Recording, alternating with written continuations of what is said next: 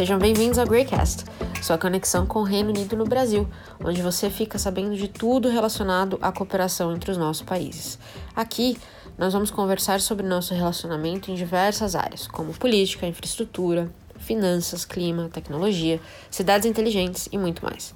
Eu sou Patrícia Quartarolo e hoje converso com Márcio Stutman, diretor para a América Latina do Partnerships for Forests, programa global do governo britânico que visa acelerar negócios e promover iniciativas que tenham potencial de proteger ou restaurar florestas. O programa é financiado pelo Departamento de Desenvolvimento Internacional, o DFID, e pelo Departamento de Negócios, Energia e Estratégia Industrial, o BASE, do Reino Unido. Tem operações na África Central, Oriental e Ocidental, no Sudeste Asiático e na América Latina onde tem escritórios no Brasil e na Colômbia e é implementado pela Palladium e pela Systemic. Esse programa foi gravado em dezembro de 2019, antes do início da pandemia do Covid-19. O tema segue pertinente por isso nós lançamos agora. Também devido à pandemia, a COP26, sobre a qual nós comentamos em determinado momento, foi adiada para novembro de 2021 e será em Glasgow, no Reino Unido.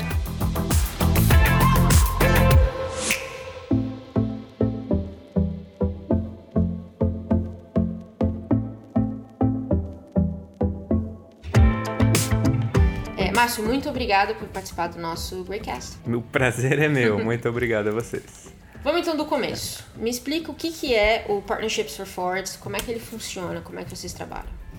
Partnership for Forests é uma iniciativa global que chegou na América Latina em 2018, financiada no nosso caso pelo BASE, um departamento de Business, Energy and Industry Strategy do governo uhum. britânico, que tem como missão acelerar negócios sustentáveis, que tem capacidade de impactar positivamente o uso do solo, ao mesmo tempo que alavanca uh, investimentos privados para uma agenda de sustentabilidade rural. Muito legal. É, e quais são as principais áreas que vocês trabalham? Uh, selecionamos quatro áreas temáticas para atuar aqui no Brasil. O primeiro é promoção da intensificação pecuária responsável, ou seja, aumentar a produtividade desse setor, hum. ao mesmo tempo que melhora as práticas de produção, as práticas ambientais, com aumentos uh, da geração de renda para os produtores, aumentando uhum. a sustentabilidade ao longo da cadeia como um todo. Ah. Uma segunda temática é a promoção de incentivos positivos para que a expansão da soja, que deve ocorrer em função de maior demanda de mercado, uhum. ocorra sobre áreas já degradadas, sobre áreas abertas, em oposição à expansão da soja sobre áreas de floresta nativa, em áreas de cerrado. Tá. Os nossos estudos apontam que a expansão para florestas ou para áreas abertas tem um custo bastante similar.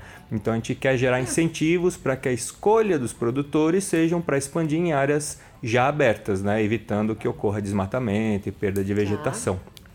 Uma terceira temática é a promoção da comercialização de produtos florestais não madeireiros, como uma forma de valorizar a floresta em pé, evitar o desmatamento em, no primeiro momento, incluindo açaí, castanha do Brasil, borracha, enfim, uma infinidade de produtos da biodiversidade brasileira. E por fim, uma quarta área temática é promoção de restauração de florestas por meio de modelos econômicos. Hoje em dia, restaurar a área é muito caro, é um ônus para o produtor. E a nossa intenção é reverter esse padrão e tornar a, a, restauração de áreas degradadas um negócio atrativo, um investimento onde investidores e donos proprietários de terra têm um interesse em fazer para que tenham um retorno econômico também. Então são quatro as áreas temáticas que a gente atua aqui no nosso país. Vocês investem nos negócios?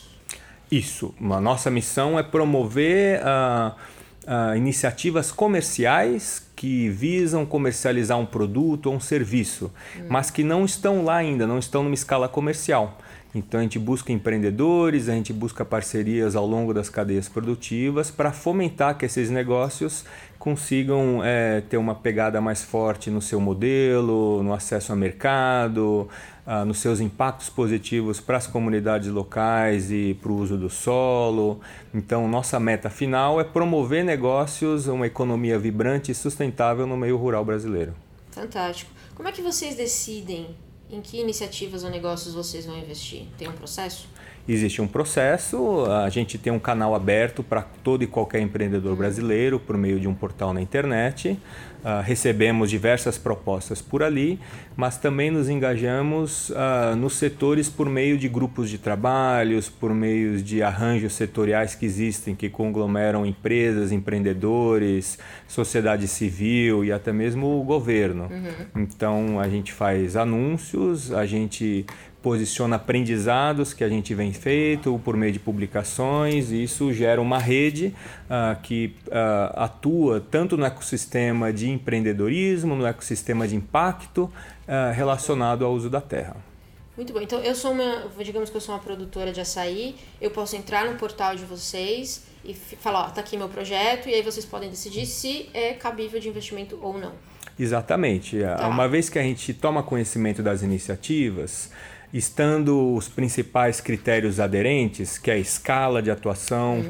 tempo de implementação, a maturidade da iniciativa, a capacidade de gestão dos proponentes, o histórico, enfim, tem um conjunto de critérios.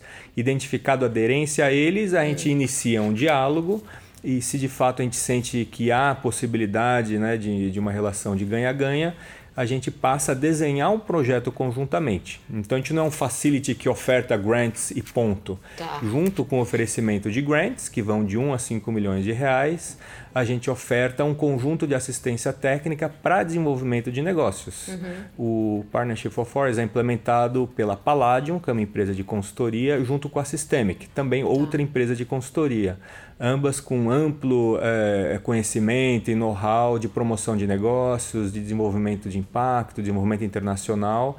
Então, uma vez selecionadas iniciativas que têm aderência, que têm potencial, a gente passa para uma fase de desenho conjunto. O que de fato vai ser intervenção, quais são as barreiras a ser vencidas, quais são as alavancas para remover essas barreiras.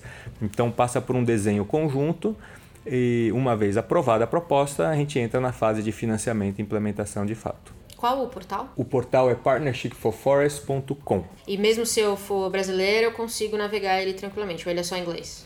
Atualmente ele está só em inglês.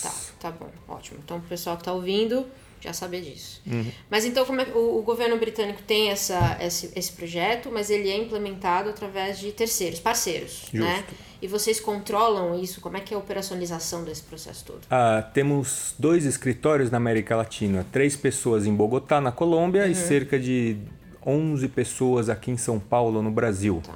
São pessoas com distintos backgrounds, desde finanças, comunicações, economia, é, a agricultura, agronomia, uhum. biologia e a gente atua uh, nesse processo de seleção, desenvolvimento e implementação, apoio a terceiros para implementar as propostas. E um ponto interessante é que a gente tem essa estrutura de prover assistência técnica para os terceiros, mas não somos responsáveis por aprovar as propostas finalmente. A gente desenha conjuntamente e oferta para quatro boards de aprovação todos uhum. externos ao nosso programa aqui na América Latina.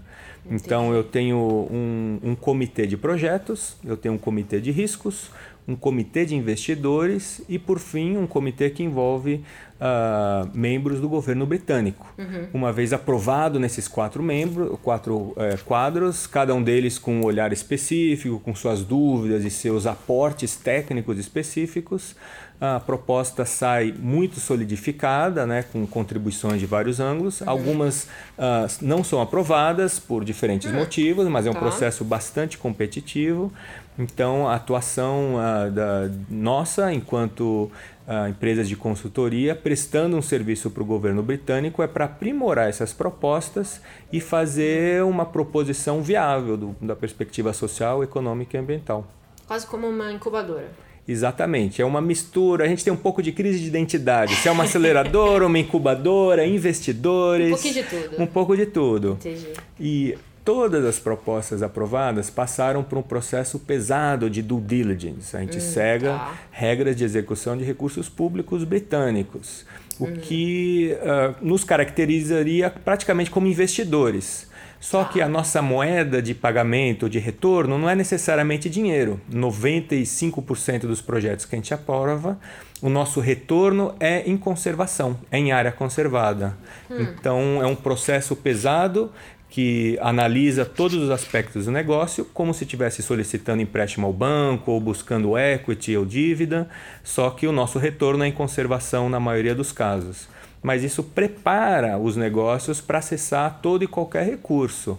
Então, o desenvolvimento da proposta não é só do, da, da, perspectiva técnica de impacto, mas é da perspectiva gerencial, de riscos, uh, de solidez de gestão, uhum. o que uhum. prepara essas uh, proposições comerciais para acessar recursos uh, maiores né, de investidores uh, num segundo momento. E tudo muito transparente. Então, se eu estou de novo, digamos que eu sou uma produtora, estou nesse processo, eu consigo saber, digamos que minha proposta foi rejeitada, por que eu tenho que melhorar, o que, que eu tenho que fazer e tudo Com mais. certeza. A gente analisou hoje mais de 120 propostas, temos um portfólio de 17 aprovadas, então uhum. uma taxa de rejeição inicial bastante grande. E com base no, no porquê que foi aprovado ou rejeitado, inclusive foi lançado um, uma publicação já em maio de 2019 uhum. com as principais aprendizagens, né? Por que, que as propostas foram rejeitadas ou aceitadas? Quais são as fragilidades mais comuns? Quais são recomendações de acordo com aqueles quatro setores que a gente apoia uh, para que empreendedores possam fortalecer suas proposições? Uh, não só para o Partnership for Forest, mas obviamente eles estão no mercado, uhum. então são recomendações e soluções que podem aprimorar suas propostas no acesso a qualquer tipo de financiamento. E você comentou um pouquinho que às vezes a moeda de troca não é necessariamente dinheiro, mas conservação. Uhum. É, esse, esse é o principal meio que vocês medem o sucesso ou tem algumas outras questões que vocês usam para medir um projeto que vocês investiram e foi realmente um projeto de sucesso? Nossa medição de impacto se dá com base em dois principais indicadores. Hum. O primeiro é, é hectares sob manejo melhorado. Tá. Então, todas as propostas comerciais que a gente apoia precisam demonstrar que estão melhorando a gestão de uma floresta, a gestão de uma área de agricultura, de pecuária. E cada proposição tem seus mecanismos próprios de, de averiguação, de coleta de dados, de análise de dados. E são, obviamente, agregados para checar o impacto do portfólio como um todo.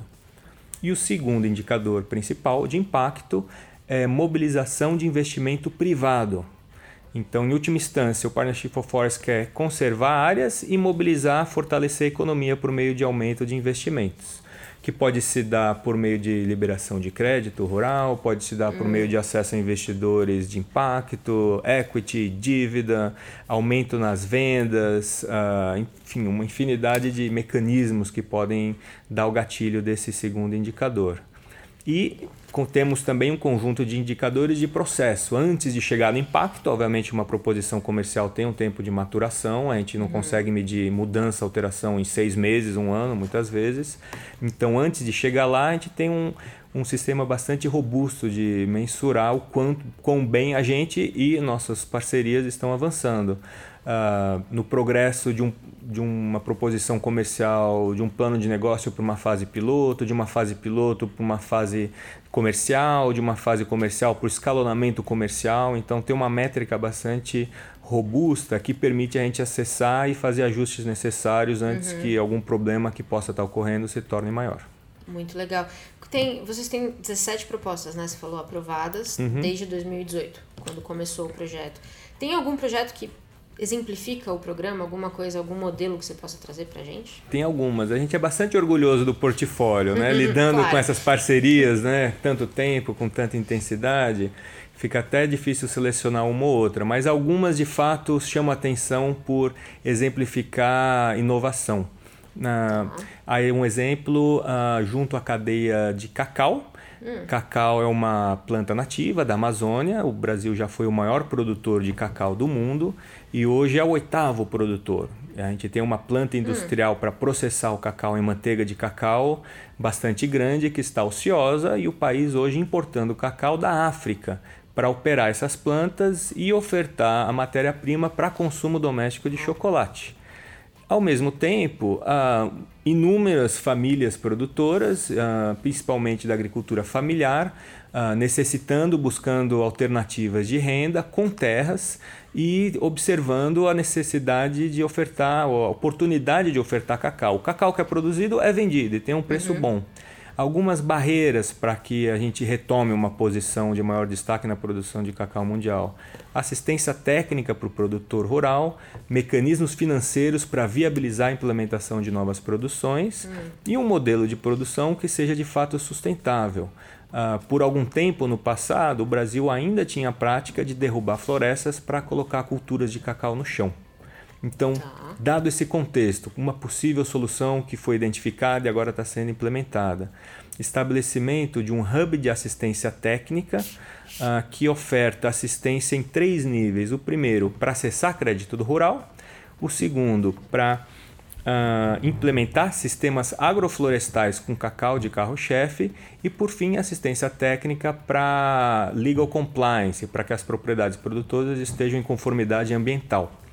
Esse hub está sendo implementado com aportes financeiros ao longo da cadeia. Uhum. Então, tem uma grande indústria eh, de chocolate, tem uma indústria processadora de cacau que estão dividindo os custos, junto com uma assistência técnica local no sudeste do estado do Pará uh, estabelecendo um novo modelo de negócios, um hub de assistência técnica. Com custo repartido, os produtores acessam esse conjunto de serviços.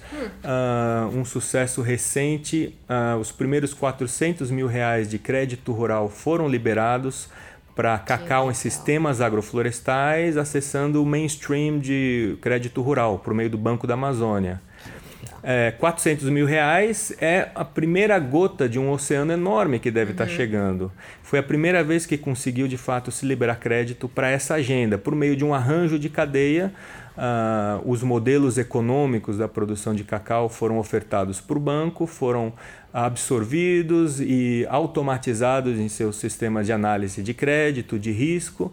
Então, a análise de uma proposta que levava 4, 5, 6 dias ocorre em segundos. Isso dá efetividade e passa a tornar a operação de SAF com cacau atrativa para o banco. Ao mesmo tempo, um conjunto de produtores que já havia testado tecnologias de estabelecer esses sistemas em áreas de pastagem degradadas começaram a acessar crédito, saíram da dependência de uh, uma assistência técnica muito ineficiente, uh, que não chega e não atinge, e passam até uma assistência técnica privada, uhum. é, com custo repartido ao longo da cadeia e com uma efetividade super grande que vale a pena. Então ele paga com gosto essa assistência, acessa crédito para isso, a indústria chocolateira tem uma produção garantida, com qualidade, pagando prêmio para os produtores em função do standard ambiental que eles estão cumprindo. Então, um exemplo que envolve cadeia, que eh, envolve geração de renda, liberação de crédito e fornecimento de uma matéria-prima que, enfim, convenhamos, todos nós gostamos de um chocolatinho cedo ou tarde ao longo do dia. E na, no outro extremo, há uma proposta que a gente apoia para desenvolver mecanismos financeiros uh, ou taxas de crédito rural atrativas para produtores de soja hum. optarem por colocar sua produção em áreas de abertas. Ah, então, é uma entidade nova que está acessando capitais por diferentes mecanismos, testando o acesso a esse capital, uhum. seja, por exemplo, por meio de emissão de títulos verdes ou por produtos financeiros no mercado nacional. Uhum. E por meio dessa capitalização e acordo com traders uh, de soja, acessa um conjunto de produtores que estão dispostos a pegar um crédito mais barato em troca de compromissos de restauração e compromissos de não desmatamento novamente ofertando um produto por meio de cadeias livres de desmatamento, que é uma demanda cada vez mais forte do uhum. mercado europeu, mas também Sim. chinês mais recentemente, uh, com um produtor com crédito mais barato e um intermediário que uh, permite um ganha-ganha em ambos os lados, consumidor, indústria e produtores. Então é outro arranjo no outro extremo, não com pequena agricultura, não com SAF, mas com um, uma commodity amplamente uh, utilizada, que é um dos motores da economia rural brasileira. Então os projetos são customizados para cada um, né? Então cada um vai ter uma solução muito específica ali, não é uma, uma um guiazinho único para cada um. Perfeito. É, não existe uma, uma bala de, pa, de prata. Uhum. Uh, os desafios né, do setor da terra, do desmatamento da Amazônia, do desenvolvimento sustentável demandam muito expertise, demandam muita inteligência territorial, inteligência comercial e são de fato customizados de acordo com a commodity, de acordo com o espaço geográfico, de acordo com o modelo de negócios dos proponentes. E de fato, a inovação inovação ocorre em cada um dos 17 projetos. Cada um deles tem a resposta para um tipo de solução específica, um tipo de, de, de problema específico. Você falou duas coisas importantes que eu acho que muita gente não liga muito claramente quando a gente fala de clima, né? Não tem como falar no Brasil de dessa indústria ou de agro ou de, do que seja sem falar da questão climática que hoje ah, o Reino Unido inclusive fala tanto sobre, que é o setor privado e o setor financeiro. Então a gente está ouvindo muito falar da questão de, de verde, tudo sustentável, finanças verdes, tudo verde. Mas, mas qual que você vê o. Como você vê o papel real do setor privado e desse financeiro nessa questão da, do clima? Como eles podem apoiar essa conversa? Isso é um, isso é um elemento central. Né? A nossa própria teoria de mudança do programa global prevê de que uh, o, para combater mudanças climáticas é necessário ação conjunta, não é só governo, não é só o, só o privado, não é só a sociedade. Então, uhum. cada um tem um, um, uma responsabilidade bastante grande. a parte privada domina os meios de produção, uhum. né, os processos de produção, e, de acordo com suas decisões, de acordo com seus processos produtivos, pode ter um impacto positivo, neutro ou negativo. Além disso, ela tem capacidade de, de direcionar investimentos, né? tem acesso aos seus acionistas, uh, tem acesso, a, enfim, à força de trabalho. Então, ela é um elemento central nessa equação, nesse problema global, que é combater mudanças climáticas. Uhum. E não só de contribuir para a sua solução, mas para garantir sua permanência no mercado. A gente está no momento hoje de que as empresas, os produtores que não se adequarem a uma nova realidade climática, no curto, médio prazo podem estar fora de negócios, porque as sementes utilizadas não, vai estão, não serão mais aptas, porque o mercado não vai estar absorvendo produtos, porque os meios de produção sofrerão com eventos extremos. Então não é só uma responsabilidade, mas é uma necessidade de adequar os modelos produtivos à realidade que a gente está vivendo, climática. Muito bom. É, 2020 é um ano crucial para o Reino Unido, inclusive em questão de clima, né? A gente vai é, seu, seu país sede da conferência da COP26, vai ser em Glasgow, e, e lançaram recentemente a hashtag OCA, né, Year of Climate Change, Climate Action. Então, tudo que a gente faz esse ano tem sido meio imbuído dessa conversa de sustentabilidade e tudo mais. Mas acho que vocês têm uma visão muito clara do papel do Reino Unido nessa conversa. E eu queria te pedir um pouco desse feedback. Como é que você avalia esse papel para esse ano? É um papel múltiplo. Né? Acho que historicamente o posicionamento britânico nas negociações teve sempre uma contribuição de como o setor privado, como o setor financeiro, uh, alinhado com políticas de governo, pode trazer uma diferença. Isso é evidente não apenas na agenda de uso da terra, mas na agenda uhum. energética. Uh, enfim, é, é uma presença eh, diplomática marcante e positiva. Então, além dessa marca britânica de promoção de negócios sustentáveis e finanças verdes, que já é histórica, uhum. existe o papel de sediar a COP. Né? Uhum. Então, a organização do evento, a decisão de pautas, acelera, puxa, negocia. Então, é um papel central. Então está numa posição de destaque, numa posição que pode fazer diferença depois de duas COPs, né, conferências das partes que tiveram resultados abaixo dos esperados, uhum, num ano ultra emblemático, muitos compromissos se encerram, se renovam em 2020, então é uma COP que tem uma expectativa brutal. E acho que a competência da máquina britânica e o histórico de contribuição para esses diálogos assim como exemplos concretos, não apenas do Partnership for Forests, mas de diversos outros programas apoiados, uhum. uh, permitem que ah, a contribuição seja bastante grande em termos de alinhar é, resultados, em termos de promover negociações que sejam benéficas para as diferentes partes envolvidas. E para o programa em si, quais são os próximos passos para esse ano, a médio prazo? Quais são as suas expectativas para o programa? Uh, o nosso portfólio atual de 17 propostas uhum. uh, tiveram inicialmente um desenho para se encerrar em 2020 também. Uhum. Então a gente tem um conjunto de resultados de impacto esperado para esse ano, com bastante expectativa. Algumas das nossas iniciativas devem ser graduadas, ou seja, estarão na maturidade comercial, uhum. ao mesmo tempo ah, com características de aceleradora, incubadora. Algumas não atingirão, terão algum problema e, e, acabam não atingindo. A gente espera uma taxa de, de failure né, em, em alguma instância. e acabamos de renovar a, a, execução do programa até 2023. Então, ao mesmo tempo que tem alguns projetos graduando, a gente tem uma segunda onda de investimento. Então, a gente está conversando com inúmeros parceiros de todos os setores que a gente atua para novamente identificar as propostas mais uh, adequadas, que tenham um encaixe uh, bom, perfeito, junto a, aos nossos critérios, tempo uhum. e execução. Então a gente espera um impacto, dois renovação de um conjunto de contratos e três identificação de novas oportunidades além de conexão com a comunidade como um todo, com governos, com os proponentes, com a indústria, com associações industriais.